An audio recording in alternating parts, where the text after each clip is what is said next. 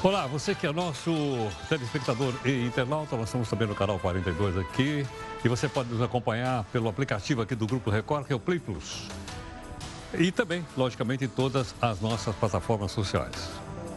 Bom, o Faísca, que você sabe, todo dia ele abre aqui o jornal. Por que, que ele abre o jornal? Porque ele é o anti-herói anti do jornal da Record. E sabe de uma coisa? Ele nem dormiu essa noite. O que, que acontece? Ele descobriu que o partido dele, que é o PGG, Partido dos Gatos Catunos, pode ficar sem grana do fundão partidário. E ele disse assim, bom, então como é que vai ser? O pessoal está querendo um fundão lá. Ele, ele acha justo bater a carteira do contribuinte para bancar não só o partido dele, o PGG, mas também para custear as eleições do ano que vem. Olha, se o seu Jair vetar o pacotão mandado pelo Congresso, os partidos políticos vão ficar sem os seus bilhõezinhos. Por isso, o Faísca ameaça quem apoiar nas redes sociais o movimento chamado Veta Jair. Sua opinião, você acha que o presidente deveria vetar ou não vetar a liberação de verbas para partidos? Gostaria que você fizesse comentário, manda para a gente no nosso Zap Zap, a gente vai falar várias vezes Zap Zap aqui, ok? E então você participa da nossa live, tudo bem? Bom, o nosso portal aqui do Grupo Record, que é o r7.com, diz que a Prefeitura do Rio de Janeiro recebeu do governo federal 152 milhões de reais e foi anunciado numa cerimônia no Palácio da cidade, valor pago em duas parcelas até, até o mês de janeiro, diz aqui o r7.com. Mas veja também outras notícias para você saber de fato em que país você vive. Ex-deputados são soltos por engano no Rio e vão ter que voltar para a cadeia. Dias Toffoli suspende a reforma da Previdência em São Paulo. O dinheiro do mega leilão do pré-sal vai bancar a aposentadoria dos servidores. A Câmara dos Estados Unidos aprova, na Comissão de Constituição e Justiça, o impeachment contra Donald Trump. O que acontece se Bolsonaro vetar o aumento do fundo eleitoral amado por gregos e troianos? Na sua opinião, você acha que o presidente deve vetar esse aumento ou deve sancionar? Mande aqui o seu comentário para mim, pode ser no nosso Zap Zap, 11 São Paulo, 942-128-782. Vou repetir. 942-128-782. Os advogados que trabalham para o governo têm direito de receber honorários, além daqueles salários que nós pagamos para eles? O nosso convidado vai explicar. Oh, só pode estar de brincadeira comigo. Atenção aí, você que gosta de um churrasquinho de porco. Prepare o bolso. No ano que vem, os chineses prometem comprar muito mais carne do Brasil. A geração que nasceu entre 1990 e 2010 é chamada de geração Z. É dizer, bom, mas o que é a tal da geração Z? É, é diferente das outras gerações. Vamos mostrar. O vereador de São Paulo entra com uma representação contra um colega por ofensa antissemita. Você vai ver. A gaveta do Jornal da Record News. E a tal da caixa preta do BNDES, hein, seu, seu Jair? E daí, mudou o BNDES ou não mudou? Já mudou, presidente. Estamos há cinco meses lá e já mudou. Olha aí a nossa imagem do dia. Será que o ciclista é um duende do Papai Noel e por isso levou a árvore de Natal do Bom Velhinho? Apenas sete dos 27 estados já aprovaram suas reformas da Previdência. Você vai ver. Hoje nós vamos mostrar também o ranking das assembleias legislativas mais caras do Brasil. Aí você olha direitinho para ver se o do seu estado está lá. Finalmente, eles concordaram.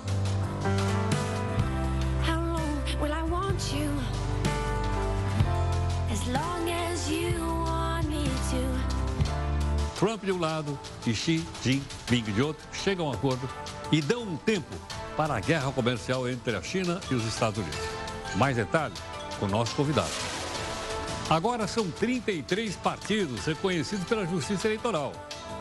Tem mais de 70 na fila para ser reconhecido. No ombro do amiguinho, você vai segurar e bem devagarinho a fila vai andar. último se chama a Unidade Popular. O do presidente Bolsonaro ainda não foi constituído. O número de brasileiros presos nos Estados Unidos em 2018 foi o maior nos 11 anos. Por quê? Nós vamos explicar. Você nos acompanha, você que é nosso telespectador e internauta, em todas as plataformas, o jornal é muito plataforma. Através dela você faz comentário, participa das lives e cobra da gente busca de isenção e busca de interesse público.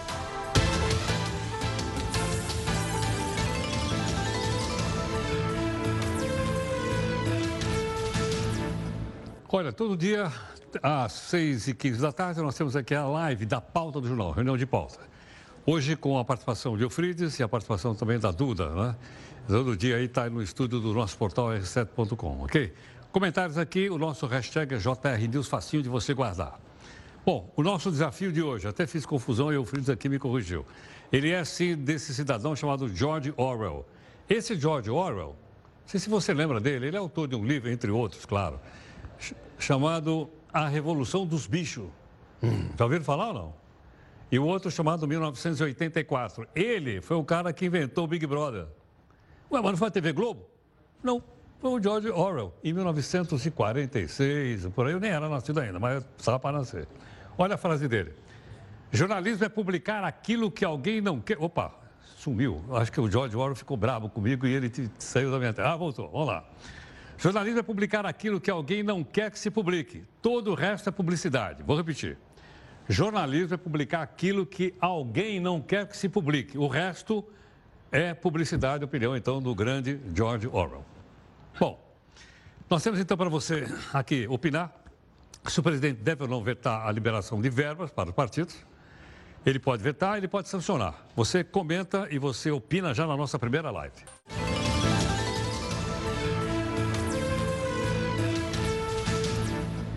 Olha, nós temos aqui um capítulo que, a gente poderia chamar o seguinte: você sabe quanto custa? Por que estou falando isso? Nós apuramos que a Assembleia Legislativa aqui de São Paulo custa 1 bilhão e 300 milhões de reais. 1, 1 bi e 300. Qual a nossa surpresa? Tem uma que custa mais caro. Nós fizemos um telão aqui para você acompanhar. Dá uma olhadinha comigo aqui no telão, olha. É, não estão todas aqui. Nós apuramos algumas. Voltaremos ao assunto. Eu fiquei surpreso com o seguinte. A Assembleia Legislativa de Minas Gerais custa 1 bilhão e 600 milhões de reais por ano. Pouco.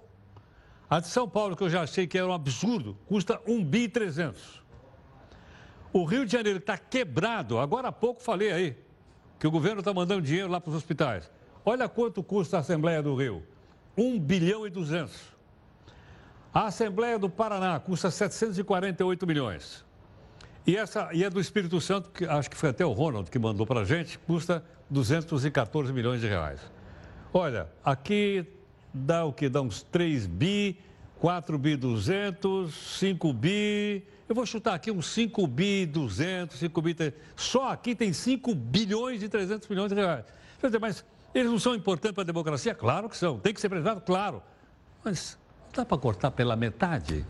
Você já pensou se a gente cortar pela metade, eles cortarem pela metade os gastos? Ia sobrar grana para colocar numa opção de lugar que não tem. O Rio de Janeiro acabamos de mostrar aí. É ou não é? Enfim. As casas legislativas ah, têm se tornado cada vez mais palco de pancadaria e baixaria. Vou mostrar para você de novo. Já mostramos vários.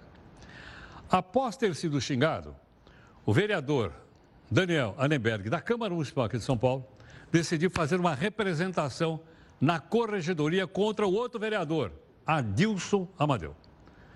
O Adilson Amadeu voltou atrás e pediu desculpas durante uma sessão plenária. Você quer ver o momento? Dá uma olhada. Nesse momento, eu me referi a ele sim, vereador, e usei a palavra que usei, mas jamais iria provocar ou fazer qualquer ofensa para a comunidade judaica. E vou ao encontro do colega para pedir desculpa.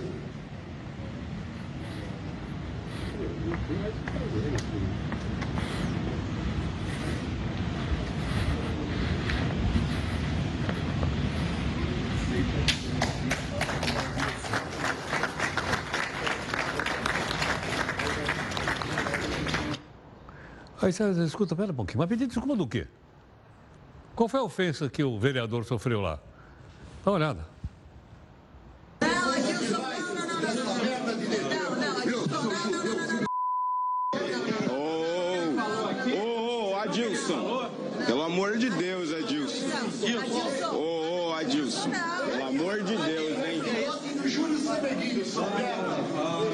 Vamos lá. Estou declarando o resultado. Isso aqui se chama antissemitismo. Foi isso que esse cara fez. Olha isso. Você faz o, faz o julgamento que você acha que deve fazer. Algumas empresas estão começando então a aderir à seleção de novos funcionários pelo WhatsApp. A gente fala só, a gente não para de falar WhatsApp. Bom, para a gente poder entender o uso dessa ferramenta, até para a busca de empresas, gentilmente o Emerson Wesley Dias, que é consultor de carreira, está aqui conosco para a gente conversar um pouco. Emerson, muito obrigado pela gentileza. Bem-vindo aqui no jornal. Obrigado. pela audiência lá no Jornal da CB. Desde você- sempre. Desde sempre. Hashtag muito obrigado. Heródoto. É, desde sempre. Muito obrigado. Me conta o seguinte, nós aqui, o nosso público, nós temos até uma pesquisa que foi feita recentemente, acho que não foi pelo próprio Congresso Nacional, Tá. dizendo que a população está usando mais o Zap Zap até do que o próprio Facebook. Sim. Você confirma isso, você que é do setor? É. Eu tenho dados de abril de uma pesquisa de uma consultoria internacional que falava de 120 milhões de usuários no WhatsApp. No Brasil? No Brasil. 120 milhões. 120 a nossa milhões. população é de 210, né? Exato. Do Facebook se falava em 100 milhões. Então, quer dizer, em- com dados de abril, tinha aí 20 milhões, 20% a mais de usuários de WhatsApp do que do Facebook, né? Eu acredito que o WhatsApp, porque ele mais do que a rede social Facebook, ele serve como mecanismo de comunicação. As pessoas interagem muito mais pelo WhatsApp, né? Eu consigo mandar uma mensagem para você, te ligar, mandar um vídeo. E a rede social ela tem um cunho mais eh, de ah, demonstração, eh, de postagem. E o, e o WhatsApp ele tem essa função de mais de Ele é comunicação. mais direto, mesmo, né? Mais não? direto, exatamente. Eu já mando com a certeza que você vai pegar Exato, lá. é individual, né? Eu, eu faço um post na rede social e todo mundo está olhando. Quando eu quero ligar para você, eu te mando um. A gente fala zap, né? É, o zap. eu te mando um zap e resolve a situação. Se não for por texto, vai por vídeo, vai por áudio, mas você chega e tem a comunicação muito rapidamente. Agora, Emerson, isso é um fenômeno brasileiro ou é um fenômeno mundial? Eu acredito que é um fenômeno mundial, mas o brasileiro gosta muito, de rede social e de internet, né? A gente é um dos países que mais usa a internet no mundo. É, então, a internet é uma coisa que o brasileiro gosta. Não sei se a nossa cultura explica isso, eu não sei se porque nós somos um país de tamanho é, continental, então talvez isso ameniza as distâncias, né? A gente tem famílias é, brasileiras espalhadas nos vários estados, talvez isso, isso ajuda muito. E um dado que eu acredito que é muito importante é a gratuidade, né? Então, quer dizer, se você tiver qualquer boteco é, do interior de São um Paulo, um Wi-Fi. E um celular barato, você consegue se comunicar com alguém que esteja muito longe sem pagar nada. Então, acho que essa vantagem de ser barato e, e de ser uma coisa rápida e que te dá a possibilidade de várias formas de comunicação, né? Muitas vezes as pessoas não têm uma escrita tão boa, mas o áudio, É ela resolve o problema. Então, ela verdade. manda o áudio, explica a mensagem que ela quer passar e está resolvido.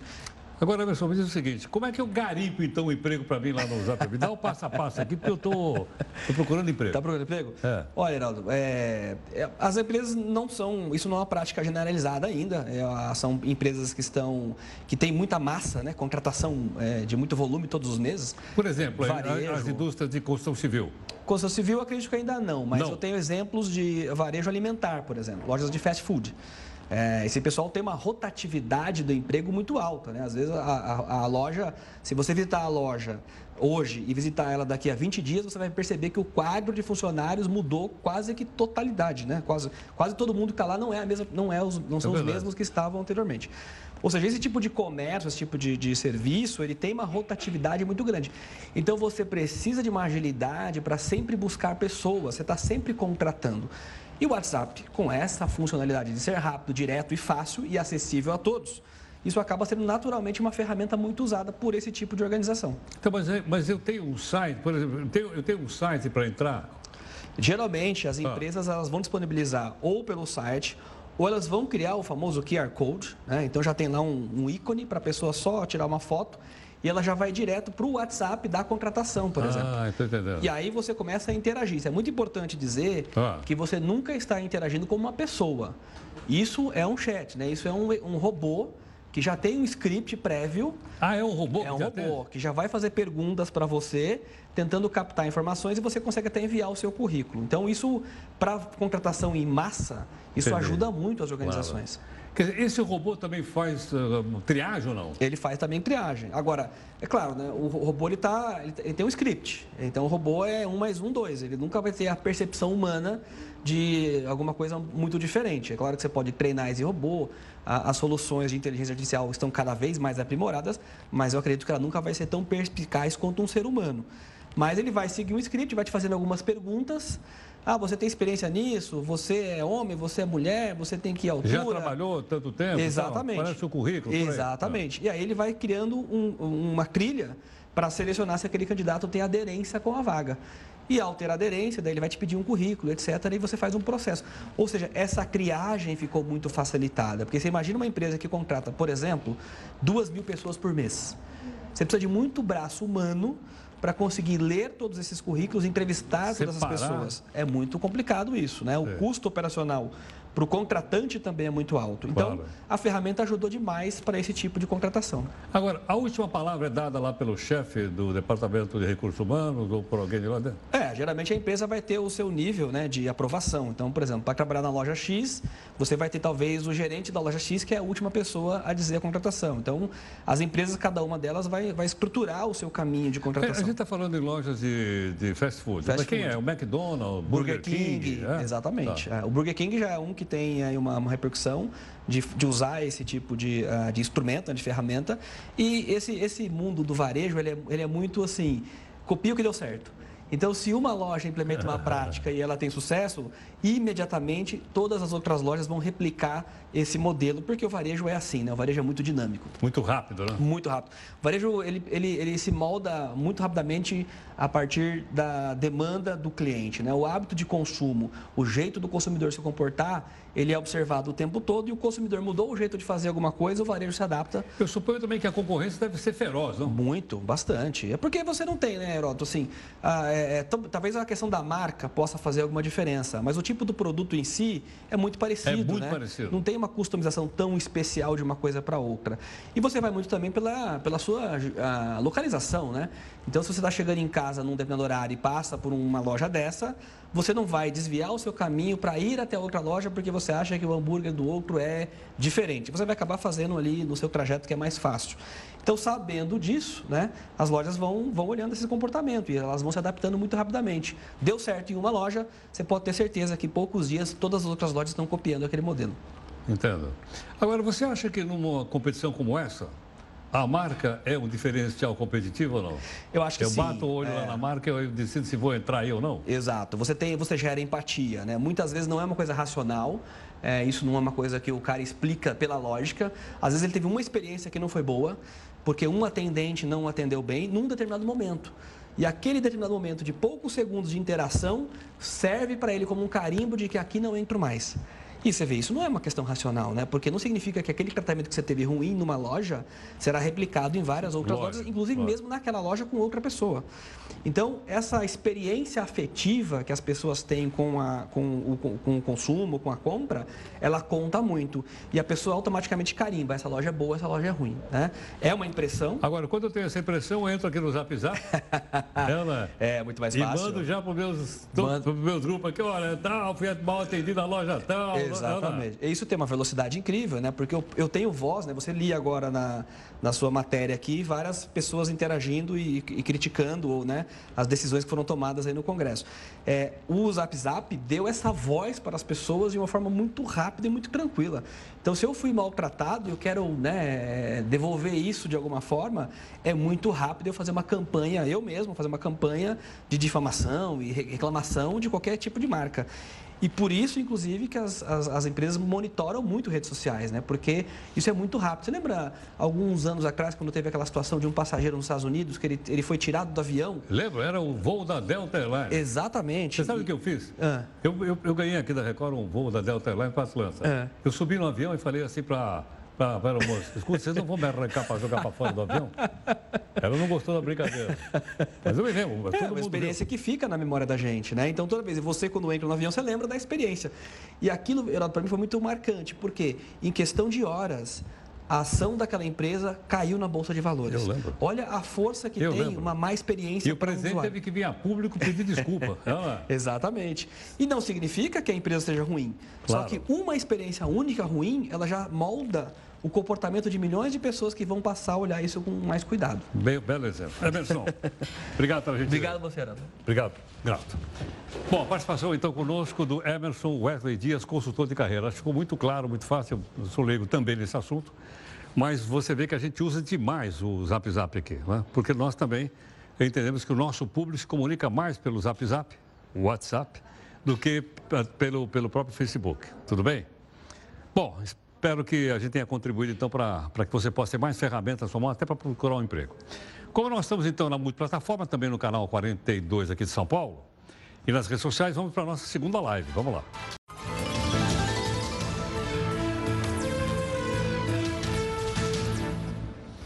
Olha, apenas sete dos seis estados já aprovaram uma reforma da Previdência. O que não?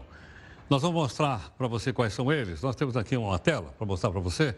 Está publicada no r7.com, que é o nosso é o nosso portal aqui. Bom, reforma da Previdência foi aprovada então. Vamos lá, no Acre, no Maranhão, no Piauí, em Alagoas, ah, Mato Grosso do Sul, Paraná e Espírito Santo. Nas demais ainda não, ok? Então esses aqui já fizeram reforma da Previdência estadual. Ainda que tem uma PEC, eu vou explicar outro dia, porque senão fica muito... com- Tem uma PEC paralela lá, que enquadra o país inteiro, inclusive os estados. Mas isso fica para uma outra oportunidade. Nós estamos aí mais uma vez dizendo que a China e os Estados Unidos fecharam um acordo. Eu não sei quantas vezes já viram, foram, até a gente brincou que são dois para lá e um para cá. Essas fases das negociações, agora eu acho que com mais vigor, porque as bolsas do mundo subiram, né? sinal que tem consistência no que está sendo falado. E também se como é, que vai, como é que vai funcionar então as importações dos Estados Unidos para a China e da China para os Estados Unidos. E até, será que isso vai impactar alguma coisa aqui no comércio brasileiro? Agora há pouquinho falei para vocês que é bom segurar o churrasco de porco, porque a China já anunciou que vai comprar uma porcada enorme de nós no ano que vem. Então isso significa que o preço da carne de porco, que já subiu, não deve baixar. Mas o professor Marcos Vinícius Freitas, professor visitante da Universidade de Relações Internacionais da China, que dá aula lá em Beijing, capital da China, gentilmente aqui conosco. Vinícius, muito obrigado pela sua gentileza mais uma vez. Eu sei que hoje você não está em Beijing. Não, não, estou em Marrakech, no Marrocos. Marrakech, eu me lembro daquela música do Caetano, para lá de Marrakech. É verdade, estou mais ou menos para lá de Marrakech hoje. Bom, conta pra gente o seguinte, agora é para valer essa, essa- esse acordo? Ou é aquele vai para lá, volta? Como é que é? Ah, Heródoto, o presidente Donald Trump, principalmente hoje, precisava de algum tipo de uma vitória política, porque não podemos esquecer que hoje o Congresso americano decidiu que daria encaminhamento à questão do impeachment dele, ah, por obstrução ah, do Congresso e também por causa daquela questão de interferência estrangeira na eleição norte-americana. Então, este acordo vem no sentido de tentar aí a ter um impacto positivo e uma melhora na perspectiva do próprio presidente Trump e da sua situação política.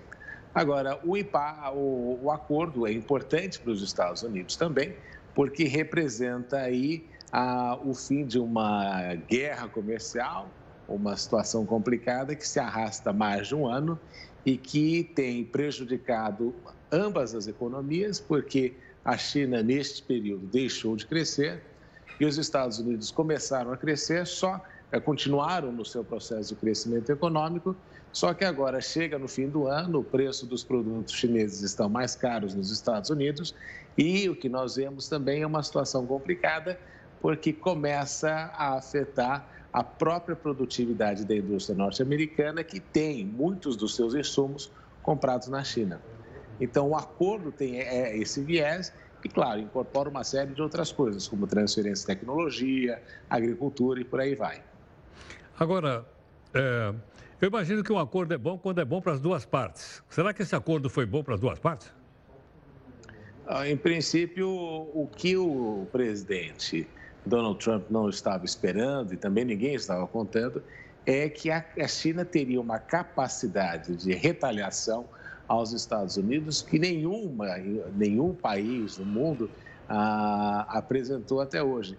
Então, houve aí uma surpresa com relação a esta capacidade de chineses conseguirem retaliar ah, os Estados Unidos. Agora, o importante também é que o, o acordo, de alguma forma, começa a trazer uma estabilidade maior para a relação comercial e é este acordo funcionando de alguma maneira faz com que também ah, os países que fornecem produtos para a China, que estavam naquela situação de ponto morto ou com freio de mão puxado, comecem a entender que a partir de agora a situação muda.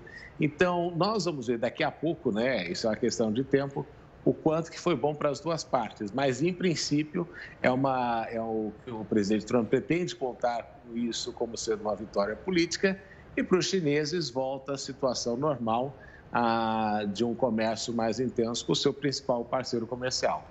Marcos, isso também ajuda a pretensão do Trump se recandidatar e ser reeleito presidente dos Estados Unidos? Olha, nós corremos o risco de ter um presidente que passou por um processo de impeachment ah, e ainda assim ser eleito presidente dos Estados Unidos. Ah, claro que as medidas econômicas que o presidente Trump tomou nos Estados Unidos, de alguma forma, de alguma forma permitiram um crescimento econômico do país ao longo do tempo. Ah, essas medidas aí que ah, ele tomou na questão do comércio internacional eram, de alguma forma, expectativa ah, não somente dos Estados Unidos, mas de uma série de países do mundo que queriam uma abertura maior da China, inclusive até mesmo na questão de cartão de créditos e na área financeira, que fez parte aí do acordo. Então, ele tenta justamente se ah, retornar à questão da, da, das promessas de campanha. Uma das promessas de campanha era a resolução da questão da China. Então, ele está mais ou menos seguindo a cartilha que ele prometeu que faria quando candidato. Agora, o, o grande fator que lhe favorece também é o fato de que, do lado democrata, ah, os candidatos que estão se apresentando não têm a capacidade de ganhar, né? não tem tanta competitividade como ele tem no momento. Nem mesmo com a entrada do Bloomberg, ex-prefeito de Nova York, na campanha pelo Partido Democrata? Veja só como está, como está a questão da democracia. Hoje em dia, bilionários podem comprar, né, é, desejam até mesmo comprar a eleição e serem presidentes dos Estados Unidos. Ah, claro que o, pre, o prefeito de Nova York, o Michael Bloomberg, tem aí uma experiência positiva com Nova York, tem uma capacidade financeira maior até mesmo que o presidente Donald Trump, só que é uma situação complicada porque ele conseguiu, de alguma maneira, se queimar tanto com os democratas como também com os republicanos, porque ele era republicano ah, e se tornou um candidato independente. Então, eu acho que neste momento o cenário eleitoral ainda favorece o presidente Trump por uma questão importante também, né? Ah, não, podemos deixar, não podemos deixar de desconsiderar, que é o fato de que o presidente Trump tem um apoio muito grande da sua própria base conservadora. Ah, ele é considerado por muitos ah, o presidente que mais se apegou à cartilha do Partido Conservador e tem uma, um apoio aí de 90% quase ah, do, dos republicanos. Isso lhe dá aí uma, uma possibilidade muito grande de contar com este apoio e, a partir deste apoio, buscar a reeleição. Bom, Marcos, antes de te agradecer, quero saber se o seu trabalho foi apresentado na Academia Real de Ciências aí do Marrocos. Isso, são dois, dois trabalhos. Um eu tinha feito sobre a relação Brasil, não Brasil, relação América Latina e a África, e foi apresentado na Academia Real do Marrocos, que foi uma honra, né, um trabalho que eu fiz sobre essa questão. E o outro foi justamente um outro texto que eu escrevi a respeito da China e a relação China e África em tempos de turbulência, em que eu mais ou menos digo que não é para os os africanos se preocuparem muito, porque o interesse da China, ah, que nós temos visto, é uma coisa de mais longo prazo. Ok. Marcos, obrigado pela gentileza mais uma vez. Sempre um prazer, Heródoto. Estou sempre à sua disposição. Muito obrigado. Bom, professor Marcos Vinícius Freitas, ele está falando por Skype, como você viu. Ele está em Marrakech, que é uma cidade do Marrocos. Que, aliás, até conheço, uma cidade muito bonita, não é a capital, a capital é Rabat. Mas é uma cidade extraordinária, tem muita coisa interessante, tem uma feira também maravilhosa. Você vai na feira de manhã, tem cobra andando assim pelo chão na feira, o pessoal faz. É uma coisa assim, extraordinária, uma coisa muito bacana. O professor está lá e nos atendeu para poder nos explicar e para a gente poder entender o que está passando aí na guerra comercial entre a China e os Estados Unidos. Agora parece que a coisa baixou de tom. O Tribunal Superior Eleitoral aprovou na semana a criação de mais um partido, é um novo partido. Essa é o partido número 33 em atividade aqui no nosso país e poderá disputar as eleições do ano que vem para prefeito e para vereador. Ok ou não? Mas como tem muito partido político, que tem até cara na fila, quem vai nos ajudar é o texto aqui do Eufrides Júnior. 2020. Não, não, peraí, a terra não vai acabar, não. Diz que a mudança é para melhor, não estava muito bom. Tava meio ruim também. Tava ruim. Agora parece que piorou. Mas será o ano de eleições brasileiras. O ano que vem vão ser escolhidos prefeitos e vereadores em todo o país.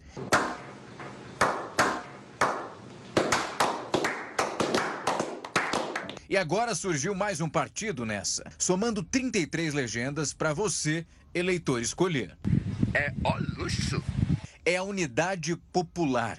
Ela foi criada em 2016. Durante dois anos, os militantes coletaram as assinaturas exigidas para oficialização do partido. Segundo a lei dos partidos políticos, novas siglas precisam comprovar o caráter nacional para poderem existir. Um pedido de criação de partido precisa ter nada menos que 492 mil assinaturas.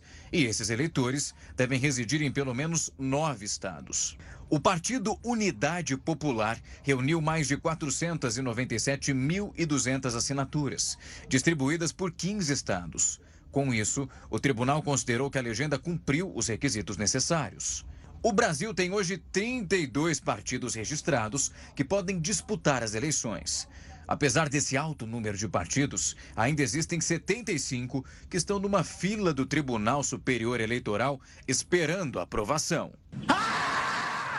Todos esses partidos já deram o primeiro passo para entrarem na disputa eleitoral. Ou seja, eles têm um mínimo de 101 fundadores. Essa lista de espera do TSE também é bastante diversificada. Alguns partidos são ecológicos, outros militares. Tem ainda os que defendem os animais e até as favelas.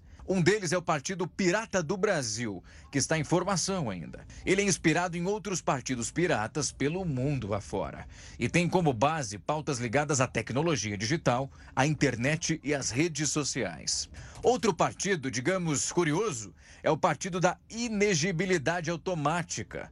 A ideia é que os eleitos pela legenda não se tornem políticos profissionais, que não disputem reeleição e que não aceitem cargos públicos após o término do mandato. Uau! Tem também o Nacional Corintiano. O quase partido ainda nem começou a disputar as eleições e já é questionado na justiça pelo clube de futebol, que considera o uso da marca uma violação e pede que a sigla seja proibida. Como é que é? Faz parte da democracia respeitar essas diferenças, é ou não é? Muitas vezes, os novos partidos até surgem para defender essas ideias. Mas, assim como os outros que já existem, acabam aderindo à mesmice da velha política. Bom, a gente não pode se queixar que não tem partido. Tem 33 agora, aí a gente pode escolher à vontade. Mas eles estão querendo a grana do fundo partidário. Para você opinar aqui. Você pode nos acompanhar aqui no canal 42 de São Paulo, também pelas redes sociais, porque nós estamos internautas e telespectadores, e você opina na nossa terceira live.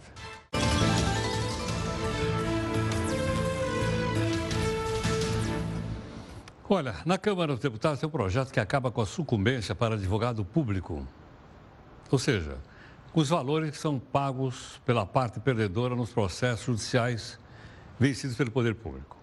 O autor do projeto, uh, gentilmente nos atende para explicar um pouco mais, para poder também entender, é o deputado Marcel Van Hatten, que é do Partido Novo do Rio Grande do Sul. Deputado, obrigado pela gentileza por atender aqui o Jornal da Record News. Imagina, eu agradeço o convite e estou à disposição. Deputado, eu sou leigo também nesse assunto. Então me explica o seguinte: o que é exatamente uma sucumbência? Vamos lá. Bom, Heródoto, na verdade funciona da seguinte forma: quando uma parte no processo ela perde né, judicialmente, ela precisa pagar honorários de sucumbência, que é o que, é, é o que ela deve à outra parte, a parte vencedora, para cobrir os custos com a defesa.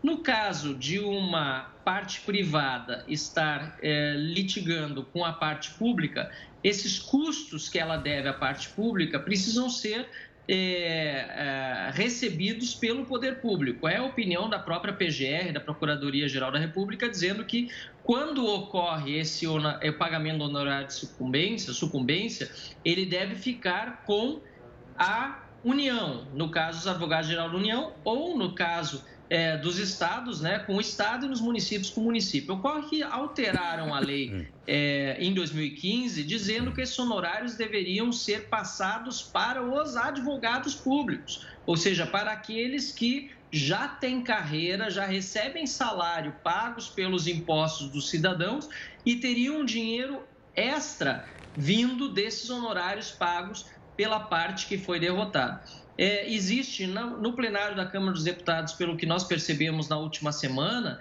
uma vontade muito grande de alterar essa lei. Primeiro, porque não há um, um componente realmente meritocrático na distribuição desses recursos. Né? Os advogados públicos dizem que isso incentiva o mérito, mas na verdade, como esse recurso é distribuído igualmente entre todos, se torna mais um puxadinho salarial, que é aquilo que a gente vê acontecer em todos os poderes no Brasil, no Ministério Público, no Judiciário, no próprio Legislativo, que é uma verba a mais, e no caso dos advogados da União, em torno de 8 mil reais por mês que esses funcionários públicos acabam recebendo. Então, nós queremos rever isso. Nós acreditamos que o Brasil precisa avançar as carreiras precisam ser valorizadas com meritocracia, sim, mas não com puxadinhos salariais, como é o caso da, dos honorários sucumbenciais que são pagos desta maneira. Deputado, vamos ver se eu entendi. Nós aqui vamos lá. pagamos imposto, pagamos o salário Exato. do advogado. Aí ele ganha uma ação para o Estado, seja o governo federal. Isso. Aí ele recebe, a sucum... ele recebe também a sucumbência. Quer dizer, em vez de ir para o cofre do Estado, vai para o bolso dele? Exatamente, Heródoto. E, e, o pior é o seguinte, porque esse dinheiro ele não conta para o salário dele, é um, é um extra. Só que a gente tem que levar em consideração que além do salário que ele recebe do Estado, ainda tem o prédio público onde ele atua, ele não precisa se preocupar com pagar aluguel, como acontece na iniciativa privada, um advogado que está trabalhando é, no dia a dia, que está assistindo o teu programa agora, sabe que ele tem custo com aluguel ou é, com a parcela do financiamento do, do imóvel que ele está trabalhando, não tem custo com o equipamento que ele está utilizando, com assessores técnicos, estagiários, com nada. Ele vai só receber um extra em virtude desse, de, dessa vitória né, que a União, o Estado, o município teve num processo judicial. O pior é que isso acaba criando incentivos é, perversos. O que aconteceu na Procuradoria da Fazenda Nacional? Antes havia um prazo de até 180 dias para que é, a, a, a, o problema se resolvesse administrativamente, ou seja, antes de ir para a parte judicial, que é quando os advogados têm direito a receber honorário se é, eventualmente ganharem o processo. A Procuradoria-Geral da Fazenda Nacional reduziu de 180 dias para 90 dias o prazo é, de recurso na, na, no âmbito administrativo para aumentar a chance de o processo vir a se tornar um processo judicial e assim aumentar os seus lucros com os honorários de sucumbência. Então, nós temos uma preocupação sobre a forma como esse dinheiro acaba sendo arrecadado e nós entendemos, eu como autor e outros autores do projeto, que isso precisa ser revisto. De novo, eu acredito na meritocracia. Acho que você também. Acho que a pessoa que trabalha bem no setor público tem que ser valorizada e a pessoa que não trabalha bem precisa, inclusive, ser demitido. Hoje, com essa estabilidade, isso é quase impossível no Brasil. Eu acredito que as pessoas precisam ser valorizadas com bônus da melhor forma possível. Agora, os honorários de sucumbência, até vão se surpreender muitos telespectadores, são divididos inclusive entre os aposentados das carreiras, aqueles que nem estão mais trabalhando. Ou seja, não é algo que estimula de fato o mérito e nós precisamos, portanto, rever. Tem ideia de quanto foi distribuído no âmbito da União ou não? Quanto eu não, não tenho esse cálculo aqui à mão, Heródoto. Tá. Me perdoa porque eu estou. É... Eu acho que. Mas não... acabou de me informar a assessoria, mais ah. de 600 milhões de reais. É. Só neste ano foram mais de é, 600 milhões de reais. Eu vi no site Migalhas, eu li lá no Migalhas, estava 600 milhões. Mas e também que o é, pessoal está brabíssimo, viu, deputado? Eles estão bravos. É, claro. Bom, na verdade, no dia seguinte ao nosso protocolo, na mesma noite, vieram e pediram para não colocar em regime de urgência, para não aprovar. Foi uma pressão enorme. Isso acontece sempre quando alguma categoria acaba sendo atingida. E, claro, dizem, ah, nosso salário é muito baixo. É, convenhamos, para quem está assistindo é, ao teu programa de novo, 21 mil reais, que é o salário médio, não é um salário baixo. É, e, e mesmo que fosse baixo, não tem como admitir que alguém ganhe como advogado da União mais do que o teto que é o valor que ganha o ministro do Supremo Tribunal Federal. E hoje, 17% dos advogados da União, só para, de novo, nos referimos a essa categoria, porque podemos tratar de advogados dos estados e dos municípios, 17% dos advogados da União recebem acima do teto, ou seja, um advogado público recebe mais do que o ministro do Supremo Tribunal Federal. Vamos falar a verdade, isso não está certo. Deputado, obrigado aqui pelas explicações. Imagina, eu agradeço, sempre à disposição. Parabéns pelo programa. Somos todos fãs lá em casa. Minha mãe, aliás, manda um abração. Dona Denise está assistindo. Muito obrigado, uma honra. Muito obrigado, deputado. Muito obrigado. Um abraço. Bom, olha, tem certas coisas que a gente. Eu, palavra de honra, eu não sabia disso. Eu fiquei sabendo, por isso pedi a, a gentileza dele explicar para a gente. Você ouviu a explicação. Eu recebo um salário como advogado do Estado, pode ser de qualquer órgão. Ganho a ação Sou pago para ganhar ação. Ganho ação. O que, ele, o, o que nós gastamos aqui, ele vai ter que me devolver. Só que como eu sou funcionário do Estado, deveria ir para o cofre público. Não vai. Vai para o bolso do, dos advogados. Eu, eu, acho que esse é um caso, assim, extraordinário, uma coisa incrível. Ela, a gente fica sabendo, pera um pouquinho, vocês estão inventando essas coisas? Não estamos. A gente só está procurando para explicar para você. E aí você zapeia lá os seus deputados, seu representante. O Ministério Público denunciou Walter Faria, o dono do grupo de cerveja Petrópolis, é acusado de lavar mais de um bilhão de reais para o Odebrecht. A denúncia faz parte de mais uma fase da Operação Lava Jato. Mais uma, ó, Lava Jato. Segundo a Lava Jato, o dinheiro foi desviado com um contrato entre a Petrobras e o Walter Faria teria atuado como operador do pagamento de propina. Pegava a grana da Odebrecht e dava propina para a política. Não é a primeira vez que ele é investigado. Faria também é suspeito de desviar quase 4 milhões de dólares de um contrato da Petrobras. O dono do grupo Petrópolis estava preso até ontem. Estava preso até ontem? Mas por quê? Saiu. A justiça concedeu um habeas corpus, determinou um pagamento de fiança e ele vai sair. 40 milhões de reais. É, um, é, é uma bela fiança. Mas para um cara que tem bilhão. Enfim. Bom, o celular não sai da nossa cabeça aqui. Porque nós também possuímos o celular, eu uso o celular, todo mundo aqui usa o celular. Mas é o seguinte, às vezes o danado descarrega muito rapidamente. Fala, isso aqui é uma porcaria. Não é, não. É que tem tanta ferramenta aplicativa aqui que ele descarrega. Mas para não ficar na mão, as alternativas é um carregador USB. Ai, meu Deus. Será que a gente tem um cabo USB para mostrar? Já, a gente tem um cabo USB aí ou não? Porque você fala USB, eu sou completamente ignorante nisso tudo. Ô, Jean, só para eu mostrar aqui.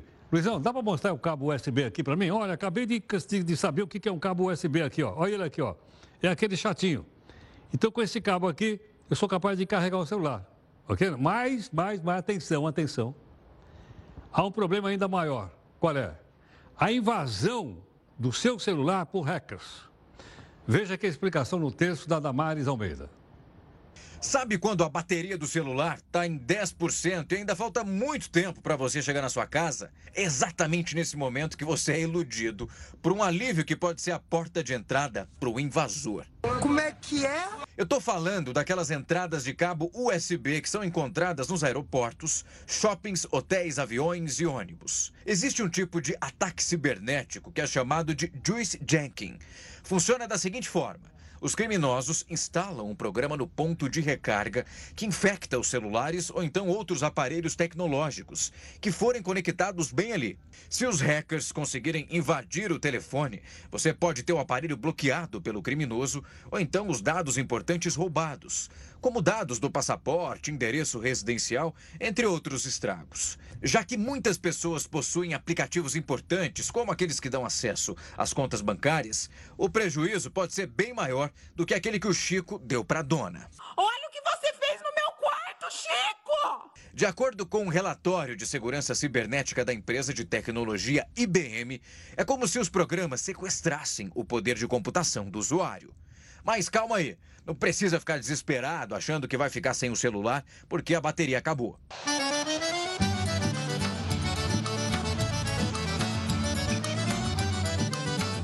A gente vai te dar algumas dicas. Se você não quiser gastar dinheiro, uma das opções de segurança é carregar o celular diretamente na tomada. Ande sempre com um carregador portátil. E para deixar os seus dados mais seguros, vá até a parte de ajustes do seu celular e ative duas funções. Anota aí: encriptação e autenticação. Instale um antivírus e só carregue em lugares que você tem certeza que são confiáveis. Mas caso você passe por alguma emergência, ao conectar em um local público, não desbloqueie a tela do aparelho.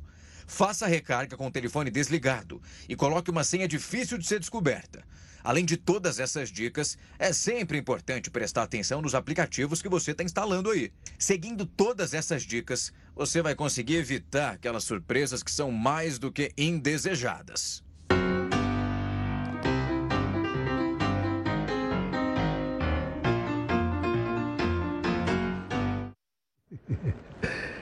Esse país que não larga de nós. Espero que fique, que a reportagem feita aqui pela Damares fique bastante clara, né? Para a gente tomar cuidado, cuidado, porque é de graça, a gente vai lá para carregar a bateria e pode sair sem, o, sem os seus aplicativos. Muito obrigado aqui em nome da nossa equipe de técnico e jornalista, você que é nosso telespectador internauta, pode nos acompanhar também no canal 42 de São Paulo, redes sociais da Record News. E nós temos então agora aqui o nosso encerramento. É um vídeo emocionante que viralizou nas redes sociais. É um garotinho autista tocando Aleluia numa festa de Natal da escola. Vamos ver.